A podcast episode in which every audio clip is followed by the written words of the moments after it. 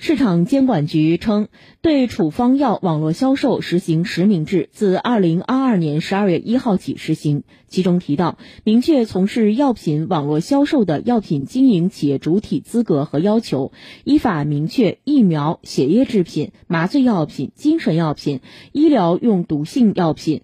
放射性药品药品类抑制毒化学产品等国家实行特殊管理的药品不得在网上销售。